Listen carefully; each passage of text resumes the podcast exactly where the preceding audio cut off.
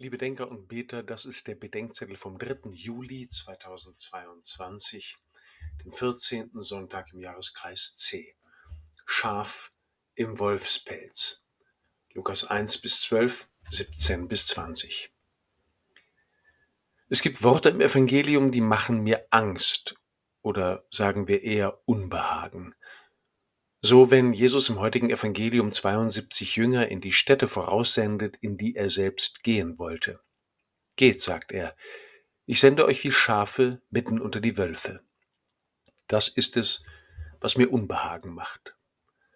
Vielleicht hat auch diese Angst dazu geführt, dass Christen den Spieß lieber umgedreht und sich benommen haben, als seien sie wie Wölfe unter die Schafe gesandt worden, bis hin zu der Karikatur, den Christen und der Kirche ginge es letztlich überhaupt nur darum, als Wolf im Schafspelz die Welt im Namen Jesu mit Furcht und Schrecken zu überziehen und sie sich einzuverleiben, wie der Wolf das Schaf. Der Vergleich mit den Schafen unter den Wölfen sagt uns nicht, die Welt ist böse und aggressiv, ihr aber seid arglos und harmlos. Wir wissen nicht erst seit kurzem, dass es genau andersherum kommen kann. Mitunter frage ich mich sogar, ob ich nicht eher Angst vor dem Verzicht auf meine Wolfsmethoden habe, vor dem Verlust meines Ansehens unter den Wölfen oder meiner Zugehörigkeit zu ihnen. Was Jesus sagen will, ist, ihr müsst damit rechnen, dass man euch wie mich nicht willkommen heißt, nicht versteht, nicht wertschätzt, dass man euch wie mich lieber anpassen, einverleiben oder weghaben will. Und mit dieser Situation sollen wir gerade entgegengesetzt zu dem umgehen, wie es uns vielleicht intuitiv naheläge.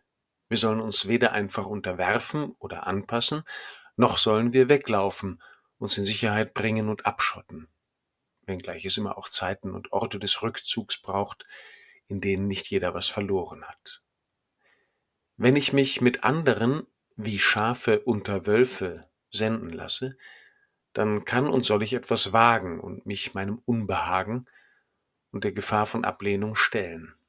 Ich kann und soll Beziehungen aufbauen und in die Beziehung zu Jesus einladen oder für sie werben. Ich kann und soll Frieden haben und schenken. Ich kann und soll mich den Menschen anvertrauen und mich angewiesen machen, wie es jede Gemeinschaft mit sich bringt. Und all das wehrlos wie ein Schaf. Das heißt nicht, dass ich nicht auch ringen und streiten soll, wie es die Liebe manchmal verlangt. Jesus verbietet den geistlichen Kampf nicht, sondern fordert und lehrt ihn. Aber es bedeutet doch, dass ich mir den dauernden Verteidigungsreflex und die aggressive Wehrhaftigkeit gegen wahre und falsche Vorwürfe und das latente Beleidigtsein bei ungerechter Behandlung abtrainieren lasse. Die Jünger gehen, wohin Jesus gehen will aber nicht bloß nach ihnen. Wohin die Jünger gehen, dahin geht ihr Herr in und mit ihnen. Diese wehrlose Verbundenheit mit Jesus Christus verleiht Vollmacht über die ganze Macht des Feindes. Nichts wird euch schaden können, sagt er. Aber nicht der Blick nach unten zum Unterlegenen nimmt mir meine Angst und gibt mir die Freude, sondern der Blick zu dem, der mich von Ewigkeit her kennt und nennt und nicht vergisst.